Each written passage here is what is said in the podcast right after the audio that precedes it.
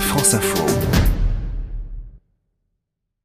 C'est à vous Edwige Coupez, comment bien mettre à profit ses vacances Et oui, à l'approche des congés d'été, vous allez euh, toute la semaine donner des conseils Edwige et ce matin on parle de plan B. Imaginez votre plan B pour euh, mieux profiter de l'instant présent. Prenez soin de vous. Faites comme euh, Machiavel. Allez, je le cite. L'habituel défaut de l'homme est de ne pas prévoir l'orage par beau temps. Autrement dit, de ne pas anticiper un éventuel coup dur tant que tout va bien. Et c'est pourtant utile pour ne pas se retrouver au pied du mur. C'est ce qu'explique Laurence Bourgeois. Elle est experte en ressources humaines et en bien-être au travail.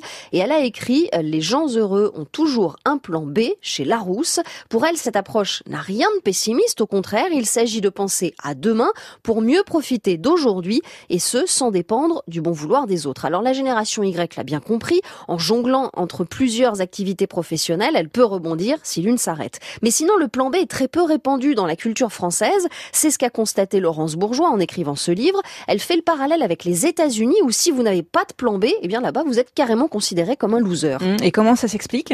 Laurence Bourgeois y voit un manque d'audace ou une peur de l'échec. Elle décrit le plan B comme un état d'esprit, s'adapter, se réinventer, ajouter de nouvelles compétences, se réorganiser. Et ça vaut autant dans la vie professionnelle que du côté personnel, dans son couple, à la maison ou dans sa famille.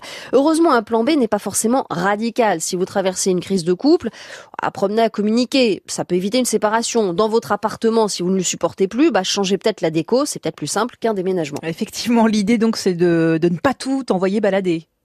Pas de virage à 180 degrés, non. Un plan B, ce n'est pas une fuite. C'est un plan qui offre des opportunités qui sont presque équivalentes à celles que vous avez actuellement ou qui s'en rapprochent le plus possible. Et puis, il n'y a pas de bon ou de mauvais plan B. Il y a le vôtre qui vous correspond et qui vous fait envie. Et ne vous mettez pas la barre trop haut non plus. Étape par étape, chaque succès va renforcer votre confiance en vous. Enfin, évitez d'en parler à la machine à café ou à vos proches tant que votre idée n'est pas très claire.